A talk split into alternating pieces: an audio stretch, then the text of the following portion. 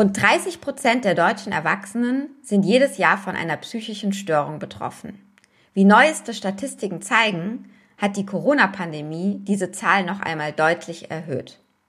Und als wäre es nicht schon genug, dass einen Ängste quälen, man unter einer Depression oder Wahnvorstellung leidet, sind viele psychisch Kranke dann auch noch damit konfrontiert, keinen Therapeuten zu finden.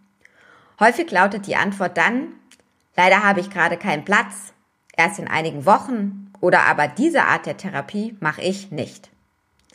Man kann sich, auch wenn man psychisch gesund ist, vorstellen, geht es einem selig ohnehin nicht gut, kann es zu einer absoluten Belastung führen, wenn man trotz zahlreicher Telefonate niemanden findet, der einem helfen kann. Das kann im schlimmsten Fall dazu führen, dass betroffene Menschen sich total zurückziehen und nicht behandelt werden. Ihr Leid wird immer größer. Über die Fragen, wie man am besten vorgeht, wenn man dringend psychische Hilfe braucht und welche psychiatrische oder psychotherapeutische Hilfe die richtige ist, will ich heute hier im Podcast sprechen. Mein Name ist Lucia Schmidt. Ich bin Medizinerin und Redakteurin bei der Frankfurter Allgemeinen Zeitung. Mein Gesprächspartner heute ist Dr. Andreas Hagemann. Er ist Facharzt für Psychiatrie und Psychotherapie sowie ärztlicher Direktor der Röhr Parkklinik in Eschweiler bei Aachen. Herzlich willkommen. Schön, dass Sie dabei sind, Herr Hagemann. Ja, hallo und herzlich willkommen. Ich hoffe, ich kann Ihnen ein paar Fragen beantworten. Davon gehe ich jetzt mal aus. Sie als Profi müssen ja wissen, äh, wie man mit äh, Menschen umgeht, die eben ganz dringend psychiatrische Hilfe brauchen. Und ähm, wenn man zu diesem Thema recherchiert oder sich auch einfach mal im eigenen Umfeld etwas umhört, fällt einem nämlich auf, es ist kein Einzelfall, dass Leute, die eben psychische Probleme haben, ein psychisches Leid haben, ganz, ganz schwer an einen Psychiater oder Psychotherapeut kommen, selbst in akuten Situationen. Woran liegt das denn, dass das bei diesen Ärzten, bei dieser Gruppe von Medizinern so viel schwieriger ist als beim Orthopäden oder beim Augenarzt? Auch da ist es schwierig, aber gerade in akuten Situationen geht das dann doch oft leichter. Ja, die Schwierigkeit ist, dass äh, bereits ohne die Pandemie, die ja jetzt aktuell vorherrscht, äh, viele Psychiater und Psychotherapeuten eigentlich vollkommen überlaufen sind. Ähm, das hängt unter anderem eben damit äh, zusammen, dass die Belastungen in der Gesellschaft äh, immer weiter zunehmen und äh, scheinbar die Notwendigkeit besteht, überall und immer funktionieren zu müssen. Und wenn eben der Druck steigt, dann steigen auch die psychischen Erkrankungen. Und wo gehe ich dann hin? Ich gehe natürlich dann zum Psychiater oder Psychotherapeuten. Das Problem ist, dass die Kapazitäten bei den äh, Psychiatern und Psychotherapeuten leider sehr, sehr schnell erschöpft sind. Das hängt einerseits damit zusammen, dass die Psychotherapie, wenn ich sie ernsthaft betreibe, ähm, sehr anstrengend ist. Auch für den Therapeuten ist das emotional nicht, äh, nicht einfach wegzustecken und ich so nicht einfach die Stundenzahl erhöhen kann. Und selbst wenn ich meine Arbeitsstunden erhöhe, dann ähm, ist das leider nur für sehr, sehr wenige Patienten relevant, weil eine Psychotherapie dauert immer 50 Minuten. Und äh, wenn ich also eine Stunde mehr arbeite, dann betrifft das genau einen Patienten. Das ist äh, so diese große Schwierigkeit. Da kommt jetzt noch hinzu, dass eben im Mai 2019 das sogenannte Terminservice- und Versorgungsgesetz eigentlich Abhilfe schaffen sollte. Das hat aber auf einen Schlag zehn Prozent der Psychotherapien ähm, gestrichen, indem es gesagt hat, jeder Psychotherapeut muss zehn Prozent seiner Arbeitszeit ähm, reservieren für Akutbehandlungen. Eine Akutbehandlung ist aber kein, äh, keine Psychotherapie im eigentlichen Sinn, sondern eine Krisenintervention. Und wenn jetzt zehn Prozent der Arbeitszeit oder der Psychotherapien wegfallen, dann äh, weiß ich nicht, wie Herr Spahn das gerechnet hat, dass da mehr Psychotherapien zur Verfügung stehen. Mhm. Und äh, das, das ist ich, ein Riesenproblem. Wenn ich kurz einhaken darf, da sind wir jetzt ja sozusagen an einer, einer politischen Stelle, ähm, mhm. wo jetzt der einzelne Patient ja gar nicht so viel machen kann. Ähm, das heißt, genau. er, sitzt dann da und findet keinen Arzt. Ähm, was, was raten Sie solchen Patienten dann? Also man kann ja nicht gleich das gesamte Gesundheitssystem umwälzen. Ähm, das nicht, aber es gäbe eigentlich eine Menge Psychotherapeuten, die keine Kassenzulassung haben. Ähm, aber äh, im sogenannten Kostenerstattungsverfahren ähm, eben trotzdem Psychotherapien anbieten könnten. Das ist aber de facto seit äh, Mai 2019 außer Kraft gesetzt, diese Möglichkeit, weil die Krankenkassen sich darauf zurückziehen, äh, dass es nicht mehr notwendig ist. Und äh, so sind eben massiv äh, Einschränkungen äh, entstanden. Der einzelne mhm. ähm, Patient, der kann im Prinzip nur immer wieder schauen, wo gibt es Möglichkeiten, wo hat ein Psychotherapeut äh, eventuell einen Platz frei, immer wieder Eigeninitiative zeigen, immer wieder ähm, anrufen auf, bei verschiedenen Stellen und eben äh, auch bei den Krankenkassen. Die Krankenkassen haben nämlich eine Pflicht äh, nach dem Sozialgesetzbuch 5, Paragraph 27, eine Behandlung äh, bereitzustellen. Und äh, dieser Pflicht müssen sie eigentlich nachkommen. Und da reicht eben so eine akute Krisenintervention nicht. Und äh, da eben auch bei den Krankenkassen vielleicht äh, mal täglich anrufen, ich brauche jetzt jemanden. Ähm, es ist ihre Pflicht, ähm, da etwas zu machen.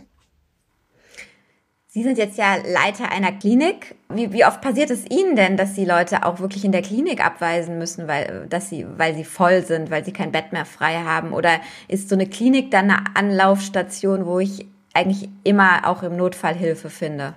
Ähm, wenn es ein akuter Notfall ist, sprich, dass da äh, eine Suizidalität ähm, droht oder eine Suizidalität im Vordergrund steht, ähm, ist äh, eine stationäre Einrichtung immer ein Anlaufpunkt. Ähm, ich selbst ähm, habe mich aus dem gesetzlichen System verabschiedet, indem ich eine Privatklinik leite, ähm, wo einfach die Qualität der Psychotherapie eine ganz andere ist. Prinzipiell geht es aber schon so, dass ich in, äh, in einer öffentlichen Psychiatrie immer einen Ansprechpartner haben muss. Und sie sind auch verpflichtet, jemanden aufzunehmen, wenn es äh, sofort notwendig ist. Wenn sich aber jetzt mehr wie Sie rausziehen äh, aus dem System, dann wird ja das Problem für die, die auf Kassenärzte angewiesen sind, größer, oder? Ja, ich habe mich ja nicht, äh, nicht rausgezogen, ähm, in dem Sinn, dass ich gesagt habe, ich stehe in dem System nicht zur Verfügung, sondern ähm, ich habe etwas extra gemacht, etwas, was dann leider nur den Privatpatienten ähm, zugutekommt. Das ist allerdings ähm, äh, für mich, wenn man das rein auf der finanziellen Ebene betrachtet, weniger lukrativ, weil mittlerweile im gesetzlichen System die Krankenkassen für eine Psychotherapie besser bezahlen als im äh, Privatsystem. Kommen wir doch nochmal zurück zu den ganz praktischen Fragen. Sie haben vorhin gesagt, also ähm, mir geht's jetzt nicht gut, ich äh, ja, habe eine Angststörung oder ich habe äh, tatsächlich eine schlimme Depression und jetzt suche ich eben jemand, der mir helfen kann. Dann ist eine Anlaufstelle die Krankenkassen, bei denen ich anrufen kann, äh, die eine gewisse Verpflichtung haben, mir jemanden zu vermitteln. Ähm, mhm. ich kann das Telefonbuch abtelefonieren nach allen äh, Psychiatern und Psychotherapeuten in meiner Umgebung. Ähm, was gibt's noch für eine Option, die ja beide sehr ja. anstrengend sind? Ja, es gibt die Terminservicestellen. Das ist die Telefonnummer 116 117. Da ähm, können auch Psychotherapien vermittelt werden. Ähm, das sind aber oft nicht die Regelpsychotherapien, die dann auch einen längeren Zeitraum in Anspruch nehmen, sondern das sind dann die ähm, meistens die Akutgespräche, wo ich schon mal einen ersten Kontakt zu einem Psychotherapeuten oder zu einem Psychiater bekomme und ähm, da bis zu zwei Stunden eben ähm, ja an, als eine Anlaufadresse habe. Ähm, danach, wenn ich dann eine Psychotherapie brauche, stelle ich mich allerdings wieder ganz vorne, ganz hinten an und ähm, muss mir jemanden suchen. Das heißt, nur weil ich diese Notfallbehandlung bekommen habe, heißt das nicht, dass ich bei Therapeut XY dann auch bleiben kann. Genau, ne, das kann also sein, dass ich dann äh, von der Terminservicestelle den nächsten Notfalltermin bekomme bei einem anderen Therapeuten. Wenn diese äh, Zeit ausgeschöpft ist, dann gehe ich zum äh, übernächsten und so weiter. Und das ist extrem unbefriedigend, weil in der Psychotherapie die Beziehung zwischen Patient und Therapeut ähm, eigentlich der wichtigste Wirkfaktor ist. Da sind wir dann bei der nächsten Frage, die ich mir stelle, wenn ich jetzt eben der betroffene Patient bin. Ähm, wie, wie handhabe ich das, wenn ich dann endlich einen Therapeuten gefunden habe und aber merke irgendwie, naja, die Chemie stimmt nicht, ich komme nicht an ihn ran, er kommt nicht an mich ran. Ähm, Sie haben mir im Vorgespräch gesagt, Sie raten ganz dringend dazu, sich dann jemand anderen zu suchen, weil nur dann eben auch die Therapie einen Erfolg verspricht. Aber wenn ich jetzt schon Wochen, wenn nicht Monate auf einen Termin gewartet habe, dann traue ich mich das doch nicht, oder? Was sagen Sie da betroffen? Ja, im Prinzip haben Sie recht. Nur ähm, wenn sich jemand auf die Suche nach einem Psychotherapeuten macht, dann äh, rate ich auf jeden Fall, sich auf ganz viele Listen draufsetzen zu lassen. Ähm, sprich, ich lasse mich nicht nur bei einem Psychotherapeuten ähm, auf die Warteliste setzen, sondern bei mehreren. Und äh, nur wenn ich dann wirklich zufrieden bin mit dem Menschen, bei dem ich dann gelandet bin, dann sollte ich die anderen Termine absagen. Das heißt, es kann dann auch etwas schneller gehen, weil ich dann in der Warteliste hoffentlich weiter nach oben gerutscht bin. Jetzt ist ja oft bei gerade Menschen, die ja psychisch wirklich äh, eine ganz schlechte Phase im Moment haben, das Problem, die haben gar nicht die Kraft, ähm, irgendwo anzurufen und all diese Kämpfe, die Sie gerade beschrieben haben, ähm, zu führen, äh, weil sie einfach ja psychisch zu schwach dafür im Moment sind. Kann ich denn auch über Angehörige und Freunde mich auf solche Listen stellen, setzen lassen? Können die für mich äh, den Kontakt zur Krankenkasse aufbauen oder ist dann eben Schweigepflicht und solche Dinge im Weg?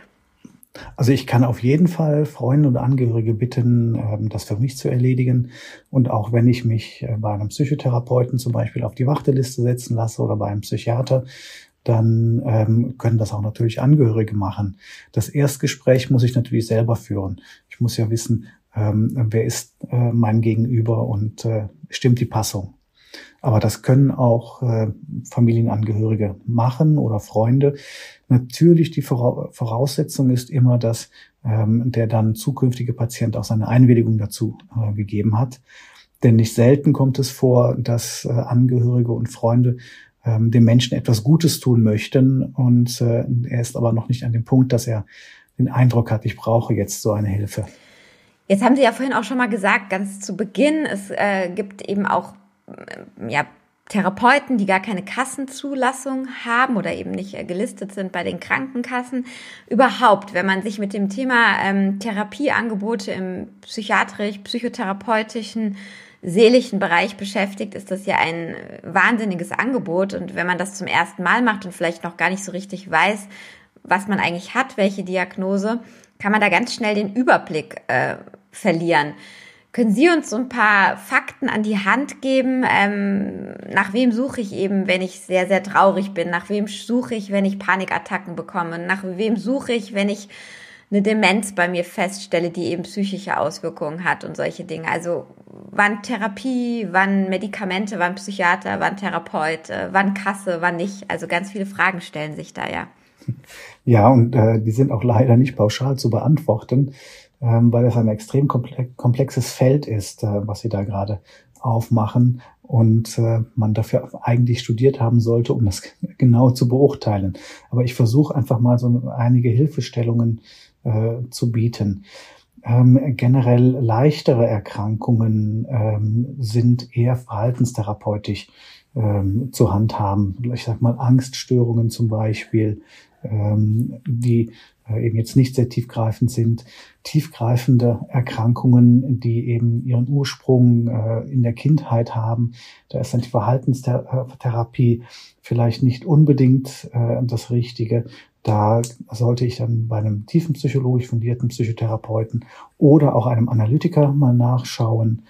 Oder was jetzt äh, auch relativ neu ist, ähm, sind die systemischen Therapeuten, ähm, die eben schauen, was ist im gesamten äh, Lebensumfeld des Patienten los, ähm, was auch eine, eine große ähm, Entlastung bringen kann, wenn die ähm, systemischen Therapeuten jetzt auch, auch hoffentlich dann bald auf den Markt äh, drängen. Ähm, auf den Markt heißt wenn, äh, Kassenleistung werden oder was meinen Sie mit auf den Markt die, die Sind, die sind, die sind Kassen, bereits Kassenleistung, die systemischen äh, Therapien, aber die Ausbildungsinstitute, äh, die die systemischen Therapien ähm, anbieten, die laufen jetzt erst an und wenn Sie sich vorstellen, eine Ausbildung zum Psychotherapeuten dauert drei Jahre im Schnitt. Ähm, das heißt, äh, es braucht noch einige Zeit, bis die dann in wirklich einer vernünftigen Anzahl auch dann zur Verfügung stehen. Ich habe jetzt als Ausbilder die ersten beiden systemischen äh, Ausbildungskandidaten äh, bei mir in der Klinik. Wenn, wenn es um eine schnelle Entlastung geht, sprich, dass ich ähm, ähm, schnell ähm, eine Entlastung brauche, dann ist auch eine medikamentöse Behandlung äh, indiziert. Und das sind eben dann nur Hausärzte beziehungsweise Psychiater, die das machen. Ein Psychotherapeut, der nicht Arzt ist, darf nämlich keine Medikamente verschreiben. Das ähm, ist mal im Gespräch gewesen, aber ist dann nicht äh, durchgekommen. Das, das heißt, heißt, es ist vielleicht manchmal gar nicht der blödeste Weg, ähm, wenn man merkt, ich rutsche da in eine psychische Krise rein, direkt über den Hausarzt zu gehen, der einem beim Vermitteln helfen kann und einem vielleicht einiges abnehmen kann? Der Hausarzt sollte ganz generell bei allem im Gesundheitssystem die erste Anlaufadresse sein. Und äh, bei Menschen, die zu uns kommen äh, und behandelt werden, ist immer auch die Frage, wer ist Ihr Hausarzt? Und wenn Sie keinen haben, dann suchen Sie sich dringend einen, weil er eben ähm, idealerweise über Jahre hinaus ähm, das Gesundheits äh, das Gesundbleiben auch koordinieren soll. Und ähm, viele Hausärzte haben eben auch Adressen von Psychotherapeuten, wo sie sagen, da habe ich gute Erfahrungen mitgemacht, da kann ich sie weiter verbinden oder eventuell sogar ähm, ein persönlicher Kontakt besteht, dass dann eben ja auf der Warteliste ähm, der Platz nicht ganz hinten gewählt wird, sondern vielleicht etwas weiter vorne. Jetzt ähm, haben Sie vorhin schon gesagt, also ein Grund auch direkt eine Klinik wirklich aufzusuchen oder auch für Angehörige, eben den kranken Angehörigen direkt in eine Klinik zu bringen, ist eben das Thema suizidale Gedanken. Ähm, was sind noch so Anhaltspunkte für mich selbst, aber auch vielleicht für den Angehörigen zu sagen, okay, wir können jetzt nicht mehr auf den Therapieplatz warten oder ähm, wir fangen gar nicht erst an, ewig lang zu suchen, sondern wir, wir suchen direkt Kontakt zu einer Klinik. Ähm, was würden Sie sagen, fällt da noch drunter, wenn es wirklich akut wird? Ja, ein, ein starker sozialer Rückzug ist zum Beispiel etwas, wenn die Leute nicht mehr vors Haus gehen, äh, sich nur noch in ihrem Zimmer einschließen ähm, oder zunehmend verwahrlosen, nicht mehr aus dem Bett herauskommen, wenn äh, körperliche Erkrankungen hinzukommen. Alles das sind so Warnsignale, die ernsthaft äh, ähm, eine stationäre Behandlung in Erwägung ziehen sollten oder zumindest ähm, ein Gespräch in einer Klinik, damit dort ähm, der Facharzt beurteilen kann, ist das etwas für eine akute Behandlung oder ist das etwas, was noch ambulant gehandhabt werden kann. Auch suizidale Äußerungen, äh, ich möchte nicht mehr leben oder Selbstverletzungen, dass die Leute so Probeschnitte machen, zum Beispiel sind äh, Alarmzeichen, wo ich jetzt nicht ewig warten würde, ähm, einen Facharzt aufzusuchen. Was ist mit dem Thema Sucht? Das ist ja auch, sage ich mal, schwer ambulant zu behandeln, oder? Also eine Suchterkrankung dringt auch eher in die Klinik. Ja, ähm, wobei bei der Suchtbehandlung in aller Regel, äh, wenn es akut ist, erst einmal der Entzug äh, im Vordergrund steht und die ähm, Entzugsbehandlung ähm, ist nochmal etwas anderes. Ähm, also die, die akute Suchtbehandlung, ähm, weil man da unterscheiden muss. Einmal äh, raus aus dem akuten Substanzkonsum und das andere ist wirklich auf der psychischen Ebene nochmal schauen, dass ich da eben eine gewisse Stabilität habe, dass ich nicht wieder zurückfalle. Das sind schon äh, zwei unterschiedliche Schuhe. Ähm, jetzt, wenn, ja? wenn jemand akut äh, suchtkrank ist, dann muss er auch immer ein Stück weit beweisen oder nachweisen, hier, ich brauche jetzt Hilfe und ich möchte auch äh, clean bleiben. Das geht leider nicht von einem auf den anderen Tag. Da sprechen wir jetzt aber vor allem eben von, von Drogenerkrankungen oder Alkoholsucht. Genau. Ähm, aber es gibt ja zum genau. Beispiel auch die Mediensucht oder äh, Kaufsucht oder solche Dinge, ähm, genau. die, die ja, Medien- oder Kaufsucht oder äh, auch äh, die, die Sexsucht oder so etwas. Ähm, das sind auch Dinge, die erst einmal ähm, ambulant zumindest angeschaut äh, werden sollten. Es ist so, dass ähm, ich immer wieder Schwierigkeiten bei Krankenkassen habe, wenn Versicherte ähm, bei mir auftauchen und sagen, ich möchte sofort eine stationäre oder tagesklinische Behandlung haben, ähm, dann wird erst einmal geschaut, gibt es bereits eine Vorbehandlung im ambulanten Bereich und das macht in vielen Fällen auch Sinn. Erst einmal zu gucken, was ist überhaupt notwendig. Denn gerade im Suchtbereich ist die Motivation ähm, häufig von nicht allzu langer Dauer. Okay, was die Krankheit das heißt, mit sich bringt, muss man fairerweise genau. sagen. Natürlich, natürlich ist das Teil der Erkrankung, ne, dass ich jetzt ein akutes Leiden habe und äh, jetzt soll das Leiden ganz schnell weggemacht werden. Und dann ist das äh, Leiden weg und äh, dann sind die Vorsätze leider oft nicht von langer Dauer. Und dafür ist dann eben wirklich die langfristige Behandlung eine Notwendigkeit. Jetzt hatte ich ja versprochen, wir bringen ein bisschen Klarheit in diesen ganzen Dschungel der psychischen Erkrankungen. Ich fasse nochmal zusammen. Also wir haben den Psychotherapeuten, der Therapie anbietet, aber ähm, kein, keine Medikamente verschreiben darf, in der Regel.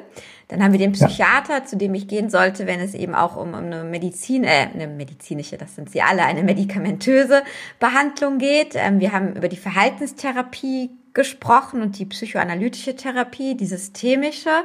Ähm, Gibt es noch was, äh, auf was ich schnell stoße? Die Suchttherapie ja. haben wir gerade noch angesprochen. Gibt es noch was, ähm, auf was ich stoßen kann bei der Suche nach einer passenden Behandlung und was erläutert werden sollte ja. hier? Also vielleicht, ähm, um ein bisschen Ordnung reinzubringen, ähm, der Psychiater ist ein Mediziner, der Humanmedizin studiert hat und anschließend äh, den Facharzt für Psychiatrie gemacht hat, was auch nochmal fünf Jahre äh, dauert ähm, der macht äh, häufig eine medikamentöse Therapie, aber es ist eben der Facharzt für Psychiatrie und Psychotherapie. Das heißt, er darf auch Psychotherapien machen. Dann gibt es den ähm, Psychosomatiker oder den Facharzt für psychosomatische Medizin, wie er korrekt heißt. Das ist ein Arzt, der auch wieder Medizin studiert hat und dann die Weiterbildung für die psychosomatische Medizin gemacht hat äh, mit einer Dauer von fünf Jahren. Das sind häufig Menschen, die ähm, sehr psychotherapeutisch arbeiten.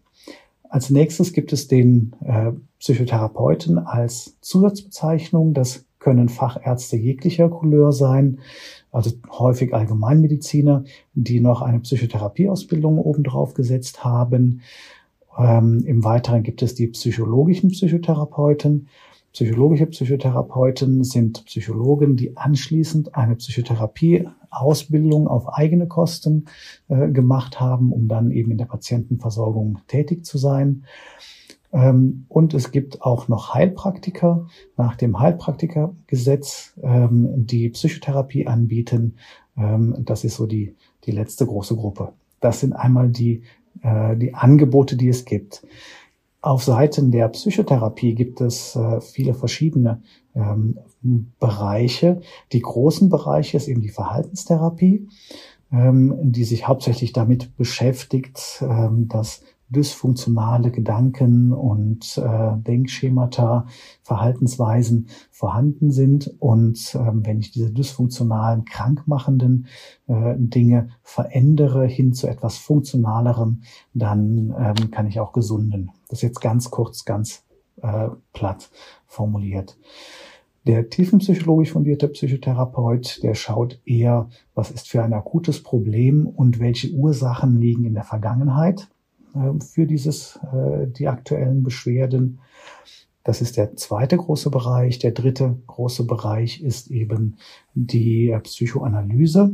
Die Psychoanalyse geht auch davon aus, dass in der Kindheit ähm, irgendetwas nicht ideal verlaufen ist und ähm, ich dann äh, ein Stück weit freien Raum brauche, um nachzureifen, um ähm, neue Dinge zu entwickeln.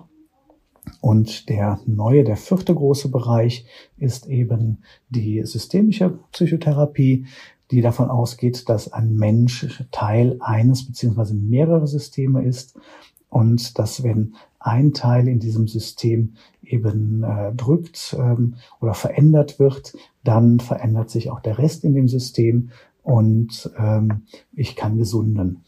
Und zwar geht es immer davon aus, dass der Mensch sich selbst verändert und nicht er das System verändert. Und äh, das ist so der, der vierte große Bereich.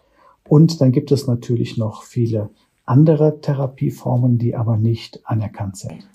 Jetzt äh, gibt es eigentlich auch Erfahrungen, ich meine, wir haben gerade schon drüber gesprochen, oft kann ich es mir gar nicht aussuchen, aber mm, man, man gibt ja sehr, sehr viel auch von sich preis in so einem äh, Therapiegespräch oder in so einer Therapie-Folge. Äh, ja, ähm, ob Frauen Frauen besser behandeln oder Männer Männer oder ob bei bestimmten Themen es eben Sinn macht, äh, nach einem bestimmten Geschlecht Ausschau zu halten oder ähm, gibt es da wenig Erfahrung oder Tipps nochmal? Ja, da gibt es, gibt es schon Erfahrungen, ähm, aber man kann jetzt nicht sagen, dass Frauen besser bei Frauen behandelt werden oder Männer bei Männern. Ähm, erstens ist es so, dass viel, viel weniger Männer im Bereich der Psychotherapie überhaupt unterwegs sind. Das ist das eine. Ähm, und das andere ähm, gibt es eben Menschen, die besser mit Männern zurechtkommen, weil zum Beispiel ähm, die Mutter Teil äh, der Schwierigkeiten ist und ich einen, einen, positiv besetzten Vater gehabt haben, dann würde ich eher zu einem äh, männlichen Psychotherapeuten raten. Ähm, andersrum kann es aber auch sein, dass äh, ich zum Beispiel einen gewalttätigen Vater gehabt habe und ähm, ich mich da ein Stück weit abgrenzen muss und ich mich nur bei einer Frau sicher fühle. Das ist aber wiederum unabhängig vom Geschlecht des, äh, des zu Therapierenden noch mal eine andere Gruppe, ähm, über die wir jetzt noch gar nicht gesprochen haben, die ich aber wenigstens ganz kurz ansprechen möchte, sind die Kinder, weil da ist es ja eben dann oft Aufgabe der Eltern oder der Verwandten eben dafür zu sorgen, dass die auch in Therapie kommen. Die können sich ja oft noch sehr viel weniger da selbst drum kümmern all das, was Sie jetzt eben so aufgezählt haben an unterschiedlichen Richtungen und eben ähm, ja Therapeuten, gilt das auch für die Kinder oder gibt es noch mal ganz spezielle Tipps und Hinweise, auf die ich achten sollte, wenn ich für mein Kind Hilfe suche? Ja, also es gibt äh, Kinder- und Jugendtherapeuten, die speziell für Kinder und Jugendliche da sind. Äh, ich darf zum Beispiel als Erwachsenentherapeut keine Kinder und Jugendlichen äh, therapieren. Also da gibt es spezielle Anlaufstellen. Die gibt es zum Beispiel an den großen psychiatrischen Polikliniken äh, relativ oft. Ähm, und ich muss halt schon ähm, erst einmal in diesen Bereich gehen. Ähm, was oft auch ist oder was auch an Schulen eben vorhanden ist, sind Schulpsychologen, wenn die Kinder schon im schulfähigen Alter sind, also zwischen äh, 6 und äh, 18. Und da gibt es einen schulpsychologischen Dienst, der auch eine Anlaufadresse sein kann. Und die können dann auch weiterhelfen. Ähm, es ist leider bei den Kindern und Jugendlichen noch viel prekärer als bei den Erwachsenen, weil das auch noch einmal eine Spezialausbildung ist und ähm, auch ähm, kleine Kinder ganz anders behandelt werden müssen als äh, zum Beispiel adoleszente Kinder, die schon an der Schwelle zum Erwachsenenalter stehen. und das ist ein Riesenproblem, ähm, was ich selbst auch kennengelernt habe, weil ich die ersten ähm, ja fast zweieinhalb Jahre in der Kinder-Jugendpsychiatrie gearbeitet habe und ähm, da auch immer wieder sehr, sehr verzweifelte äh, Eltern erlebt habe, die dringend äh, einen Platz gesucht haben und sehr oft es heißen musste, leider haben wir keine Möglichkeit, sie behandeln zu können. Jetzt äh, unterstelle ich mal, Sie sind jetzt schon länger Arzt, das heißt, das liegt auch schon ein bisschen zurück. Dann würde ich doch jetzt gerne am Ende des Podcasts ähm, nochmal die Gelegenheit Ihnen geben, ähm, oder das ist ja auch eins Ihrer Anliegen. Was fordern Sie denn von der Politik, von der Gesundheitspolitik, von den Kassen, von den Ärzteverbänden? Ich will nicht immer nur auf die Politik hauen. Ähm, was ist denn zu tun, dass eben da Abhilfe geschaffen wird, dass Menschen, denen es psychisch nicht gut geht, seien es Kinder, seien es sehr alte Menschen äh, und alles dazwischen auch wirklich dann an ihren Therapieplatz kommen? Was muss da geschehen? Was bisher, ähm, wie Sie vorhin selbst erläutert haben, eingerichtet worden ist, hat ja offensichtlich nicht die Abhilfe geschafft, die man sich erhofft hat oder sogar die Sache noch verschlimmert, wie Sie gesagt haben. Also vielleicht in zwei, drei Sätzen oder in drei Punkten nochmal, was muss passieren, dass es Ihren Patienten einfach mit der Versorgung besser geht? Ja, also ich denke, dass man äh, ganz generell den Beruf des Psychiater und des Psychotherapeuten attraktiver machen muss. Ähm, ich bin jetzt schon relativ lange in dem Geschäft und ähm, ich höre immer noch von Freunden, ja, du bist doch gar kein Arzt, du bist ja nur Psychiater. Das ist so das eine, dass also die Stigmatisierung ähm, doch immer noch sehr stark ist. was ich eigentlich so nicht verstehen kann, weil die Psychiater doch eine der größten Berufsgruppen innerhalb ähm, der Ärzteschaft sind. Zudem ähm, sind die Verdienstmöglichkeiten in der Psychiatrie am untersten Ende der Ärzte.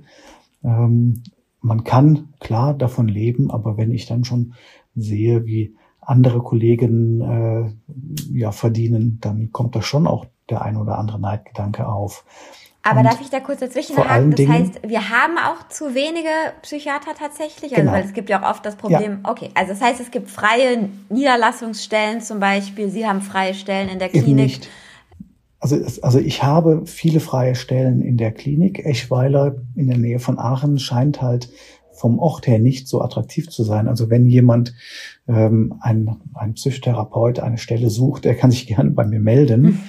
Ähm, das ist das eine. Aber es gibt auch meiner Meinung nach viel zu wenig ähm, ähm, Stellen für niedergelassene Kollegen. Okay. Alle mhm. Psychiater, die ich kenne, sind am Anschlag. Äh, ich kenne niemanden, der irgendwie so die Attitüde hat, ich muss äh, abends um 17 Uhr zu Hause sein. Die meisten arbeiten länger. Ähm, aber es gibt auch viele, die einfach keinen, äh, ja, keinen Kassensitz bekommen. Und ähm, das finde ich eigentlich ein Skandal. Die, ähm, die Zahlen sind insgesamt viel zu niedrig und müssten eigentlich massiv erhöht werden. Und mhm. das wiederum hat natürlich dann zur Folge, dass äh, das mehr Geld kostet. Jetzt nicht unbedingt für den einzelnen äh, Psychiater, aber für das Gesundheitssystem als Ganzes. Und ähm, die Psychiatrie ist und bleibt eine Armenmedizin. Das sind also vor allen Dingen Menschen, die in der Gesellschaft in Anführungsstrichen nicht viel zählen. Wenn Sie sich allein die, ähm, die Depressionen anschauen, die Hälfte der Depressionen kommt vor dem, erst, vor dem 31. Lebensjahr. Und wenn Sie jetzt wissen, dass etwa ein Drittel äh, dauerhaft bestehen bleibt, dann können Sie sich ausrechnen, wie viel ähm, in unserer Leistungsgesellschaft dieser Mensch dann noch zählt. Und mhm. das ist der eigentliche Skandal, dass da nicht genügend getan wird. Und es ist auch ein gesamtwirtschaftliches äh, Problem, dass diesen Menschen nicht adäquat geholfen wird, denn ähm, durch die krankheitsbedingten Ausfälle, durch die Behandlungskosten und so weiter entsteht ein riesiger Schaden in der Volkswirtschaft. Und ähm, dass das nicht angegangen wird, hängt mit Sicherheit damit zusammen, dass psychisch kranke Menschen keine Lobby haben. Und ich hoffe, dass ich hier ein kleines bisschen dazu beitragen kann, dass der ein oder andere doch eine Lobby bekommt.